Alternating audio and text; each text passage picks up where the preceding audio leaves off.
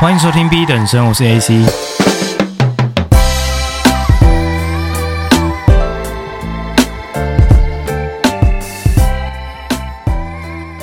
我最近一直在重新思考 Podcast 未来的导向，然后也看了一下过往的数据，发现，诶，其实很明显看得出来，各位朋友喜欢听的主题大概是怎么样的内容。那其实有的人反应就真的是在某些主题上面是他妈的超级好，然后有的就真的普普通通，所以我之后可能会做成一系列的主题吧，这样形式也可能会是让人家在挑选上会比较容易一些。那好比说，我之后可能会设定那种可能政治正确旁边站系列这种，或者是讨论一些阳刚性 masculinity 这种文化，最后可能就会是一些比较大众化、大家最喜欢听的心理学浓汤系列这样。那其实我是真的不知道为什么我数据上显示占大多数都是女性听众啦。不过我今天要讲内容明显会带到一些国外西方世界意识形态的东西。那当然，我也并不是要来站左右派的。不过，我个人也是认为，我们能够从中去在不同派别得到不一样的收获，那不一样的立场也会有不同的观点嘛。啊，其实我们台湾的政治光谱，主流名义上是有点偏左派啦，所以如果从一些政策上，你其实是很轻易的看出来的。那在开始之前呢，我想要先说一个小故事。你们想象一下，有平行时空 A 跟平行时空 B，那在平行时空 A 呢，有一位任职于多伦多心理学系的一个教授。那他同时也是一个非常资深的临床心理师啊，因为影响了非常多的学生，所以他决定说：“OK，我一般一般这样教五十几个学生，不如我把平台放到社群媒体上面，那我可以扩及到是几百万个学生。”所以呢，他就在二零一三年的时候成立了一个 YouTube 频道。然后有七百万的订阅数，那他就因为这样子一连串的分享这些实际能够应用在生活上的理论呢，真的能够让非常多年轻，无论是男性、女性，都有非常多的收获。那其实他研究的领域呢，除了人格心理学，甚至有到社会心理学，甚至一些宗教以及政治上都有非常深入而且能够发人深省的这种观点。那这位教授呢，他出了两本书。然后呢，在全球是畅销超过五百万，给数百万名算是他的学生能够得到一个生命的解药。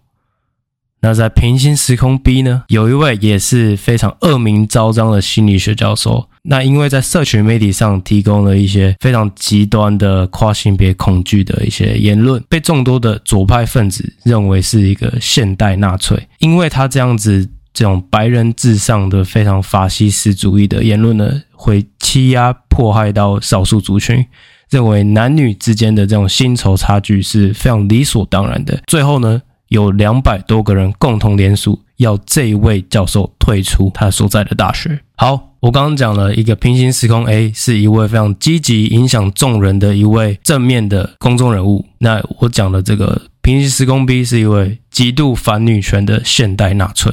没有错。如果你有足够智慧，你就会知道我其实在讲的是同一个人。我刚刚以上讲的平行时空 A、B 呢，其实就是我们现代在西方世界最有名气的一位学者，也就是乔丹·彼得森 （Jordan Peterson）。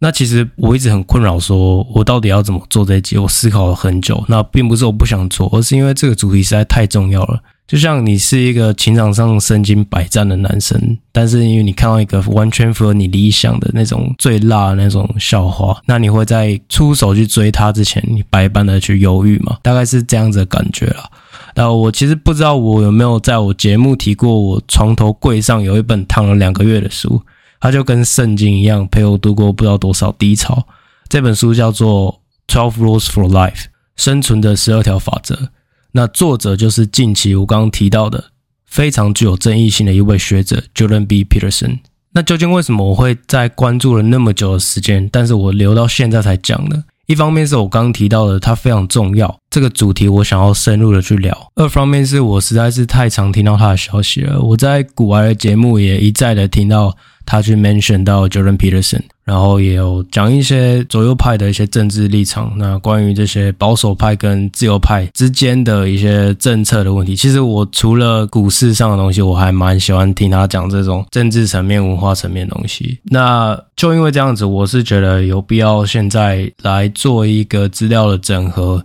那其实我这一本书《Twelve Rules for Life》我也还没看完，我大概是看到第十一章节啦，也就是第十一个 rules。它总共就是十二个章节，就刚好是十二个法则嘛。然后看完之后，我可能会再做一个书评的解析。好，那我就简单来介绍一下 Jordan Peterson 这号人物的整个崛起的过程了。那因为他扯入的争议性的一些。事件实在是太多了，所以我今天会用时间顺序的方式拉一个时间轴给你们看，这样子你们可能会比较清晰一点。其实从二零一三年，我刚刚就有讲到嘛，他在 YouTube 上就开始成立了频道，因为他这样子才能够真的把对的声音去让更多人去听见嘛。那也慢慢的累积了非常多的听众。现在已经有七百万个订阅数了。不过他真的走红的时候是一六年的时候，其实他在 YouTube 发布了一系列的影片，然后批评了这个 political correctness 的加拿大政府有一个 Bill C Sixteen 的法案。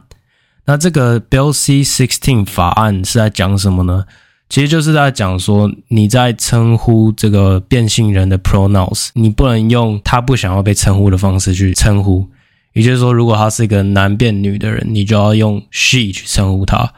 然后他就觉得这东西是一个压迫言论自由的 nonsense，完全是不合逻辑的东西。那随后他就得到了一系列媒体的报，被邀请到超级多网络上社群平台，甚至一些 podcast，还有一些……诶，其实那时候 podcast 还不是那么红啦，他是先从主流媒体慢慢的红到其他的平台这样子。那在一八年的时候呢，Jordan Peterson 受邀到 Channel Four News 这个英国第四频道的新闻台，然后呢，这个主持人呢叫做 Cathy Newman，他后来被网暴，被非常严重的网络霸凌啊，因为呢，他们谈论的主题是跟女权还有这个跨性别有关的议题。那 Jordan Peterson 他是一个非常聪明，然后学术渊博、能言善道的一个辩论家，所以他在这种频道上的这种表现。是非常机灵、非常迅速，而且它可以给你非常多数据，直接砸在你脸上那一种。那这个女主持人就是她一直在 straw man 啊，这个在辩论上就是稻草人论证嘛，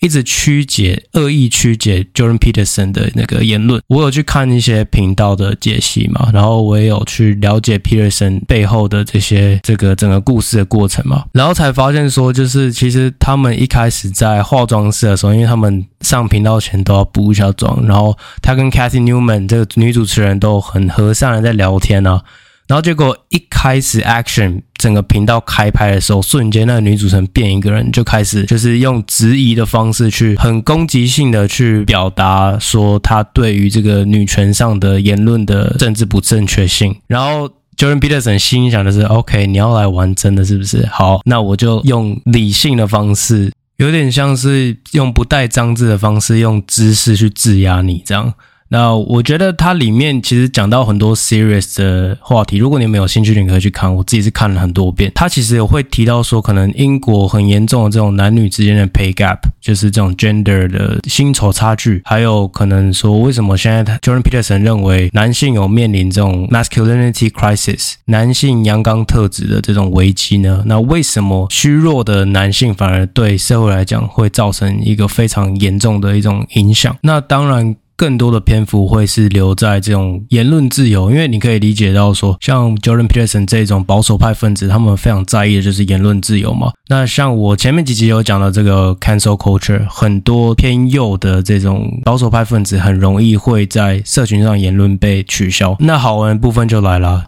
这位女主持人。Cathy Newman 就在节目上公开的说：“你在其中提到的言论自由，凭什么你的言论自由权应该高于跨性别者不被冒犯的权利？”那 Peterson 的回复是：“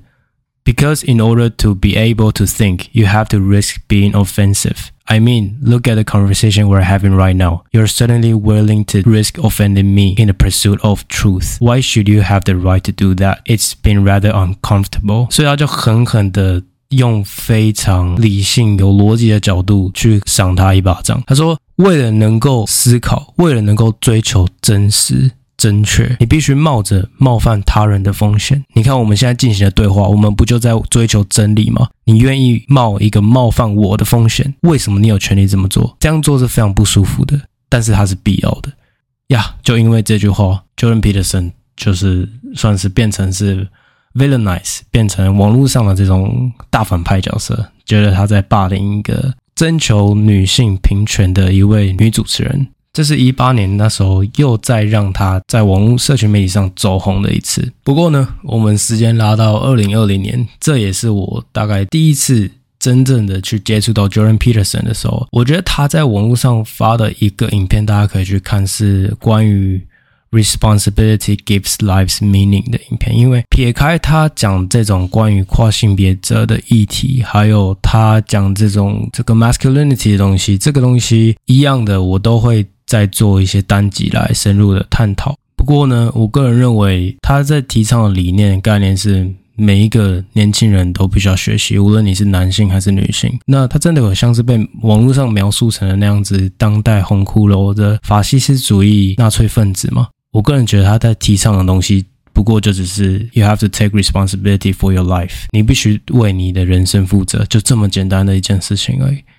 那其实他在那个影片有提到的一个举例，我觉得蛮有意思，就是他举例的是辛普森家庭里面的那个河马。那河马他的人格设定就是那种 useless fool 嘛，有点像是这种很没用的丈夫，很没用、愚蠢的这种男生。但是呢，尽管他是没用的，他还是一个负责任的没用的人。怎么说呢？Peterson 就很明确的描述，有一集。河马他没有领到他的 Christmas bonus，他没有领到这个圣诞节的奖金，然后他还失去他的工作，他就很愁眉苦脸的回家嘛。其实这个景象很明确的就是在讲说，虽然 foolish as he is，他看似是一个没有用又很愚蠢的人，总是搞砸事情，但是他总有那个爱家，想要稳固一个家庭的这种责任心。那他随后就提到说。其实女人她背负的是生育的这个责任嘛，So women know what they want to do. Men have to figure out what they want to do，也就是说，男人必须花非常长的时间，在经过非常多的挫败，你才能够知道自己想要过的人生是什么。那你要为什么事情负责？那你的人生意义又是什么？如果你没有找到这样子的人生意义的话，那多数的男生在现代这么多 distraction、社群媒体、video games，还有很多这种甚至 pornography，那么多的人让人分心的情况下。现代男人没有责任，他们会干嘛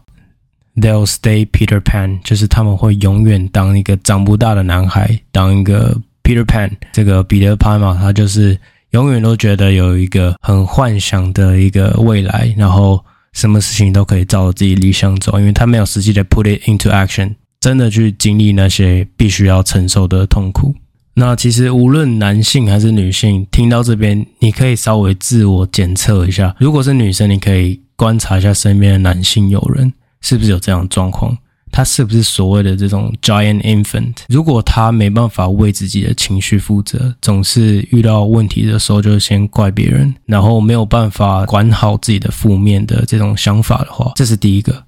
第二个，他不会去主动的扛起责任，或者说。人生是没有太大目标，也许爸爸妈妈让他过得非常舒适。这个所谓的茶来伸手，饭来张口，我知道是肯定是有这样的人存在的。对，然后第三个就是他没办法好好打理好自己的生活，很多事情他是需要别人帮助的。OK，也许他是不修边幅，也许他明明有很好的资源，但是他却没有善加利用。那以上呢，这就是所谓的巨婴 overgrown 的这种 man child 会有的特质。这就是 Jordan Peterson 在书中很常提到，多数男性现在处于这种状况。那也不能完全怪这些男生，因为有时候其实是大环境的影响，造就这些男生有这种过度阴柔化的这种女性的特质。好，那我刚刚讲完了，从一六年到一八年，甚至到二零年嘛。那我今天就来提一下，时间拉到二零二三年，也就是今年，他又陷入了一个纷争，就是。他过去讲的这些言论呢，让很多心理学家不爽嘛，让左派分子那种比较呃这个觉醒文化 work culture 的人会觉得自己被冒犯到，所以。安省心理学家学会 （College of Psychologists of Ontario） 他们就要求 Jordan Peterson 呢需要完成有关的专业精神的培训，有点类似说把你送回去最基础的心理学基础班训练过，你才能够出来在公开媒体上讲话。就是简单来讲，就叫你闭嘴啦。那你你现在讲的东西太有争议性了，所以你你等于是一个不值得在公开媒体发表自己论述的。这种人，那 Jordan Peterson 认为这样子的一个发表呢，是对他来讲是一种羞辱。那其实 Jordan Peterson 的名气，我个人是觉得不会被影响，不会因为有人说要吊销他的执照，就会影响到他现在的收入，或者说他整个社群媒体的影响力，还是怎么样？像这些 PC Warriors 啊，这个政治正确战士们，他们想做的事情。我是觉得挡不了他啦，因为那你想一下，Jordan Peterson 他是世界巡演的演说家，然后他又是同时是纽约畅销书的作家，再来他有七百万多名的这个 YouTube 的粉丝，我不太觉得这样子的一个执照吊销会对他造成什么样的负面影响。好，那其实面对这些左派分子呢，Jordan Peterson 是怎么样机智的回应他们？像他们很常会有这种大学的集体抗争运动嘛，那在这种抗争活动，通常是会有一群就是极端左派分子，就是面对这种 Jordan Peterson 他很常描述的 radical leftist。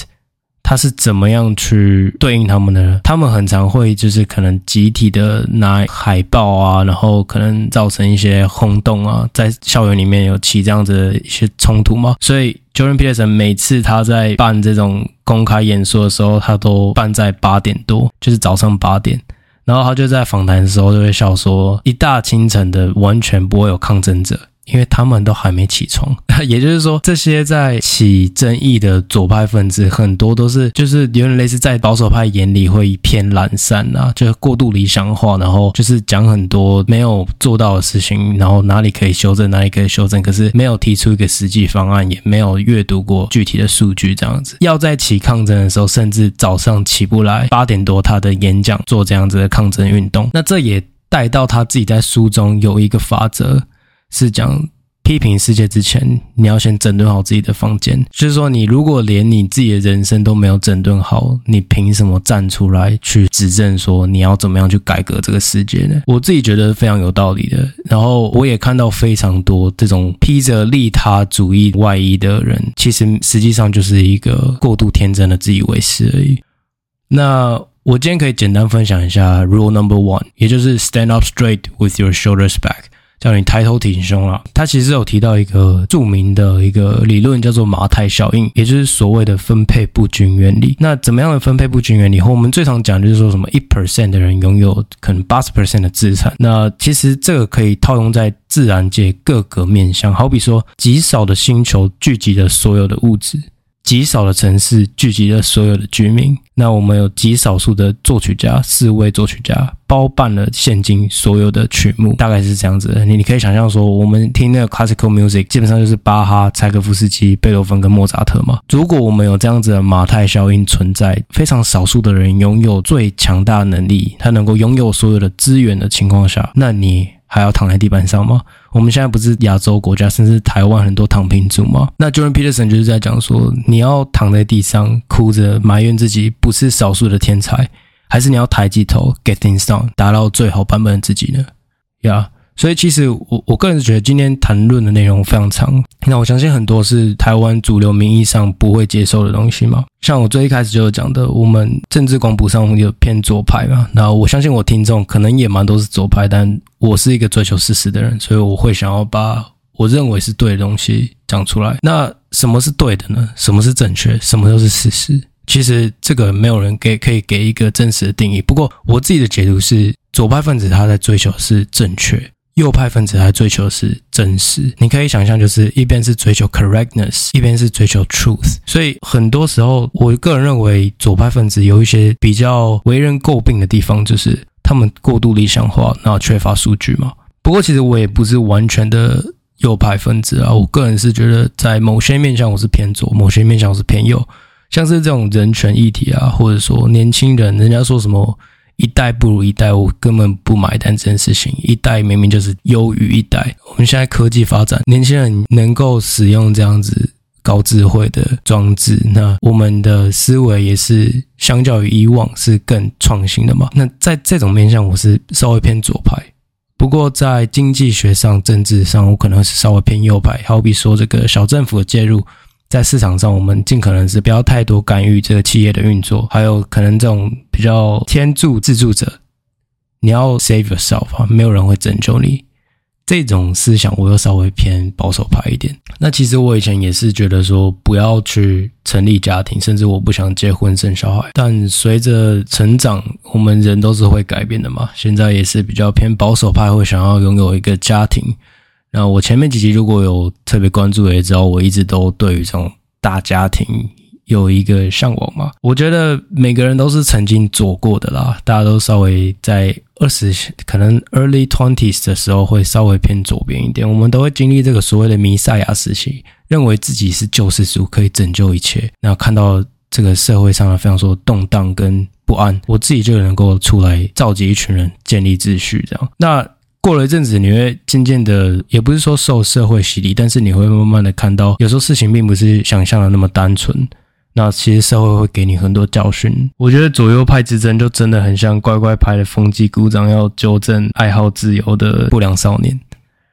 我自己归纳出来会有这样的一个想象啊，你有没有发现，就是很像是说，就是很理想化的人啊，他都是资优生，都是精英，可是他在某些地方上会觉得说，你不应该这样做，你不应该这样做。可是右边的人会觉得说，What the fuck，我就是把我的人生过好，我就是追求自由，我就是想要达到我最高程度上我能够理想成为的样貌。这期篇幅有点长了，不过我觉得这是非常值得探讨的议题。那同样的，今天讨论的议题，可能有一些 PC 分子会出来干。那有的人听了可能会觉得很刺耳，但同样的，如果你觉得我东西是错的，那我也没有跟你争，你肯定是对的。那我们同样的，我认为我们应该要很理性的站在不同角度摊开来，把事情用一个很客观的方式去分析，那尽可能的去减少冲突嘛。好，那最后我也希望你们可以帮我个忙，如果你真的认同这样的声音，如果不认同的没关系，但是如果你真的认同，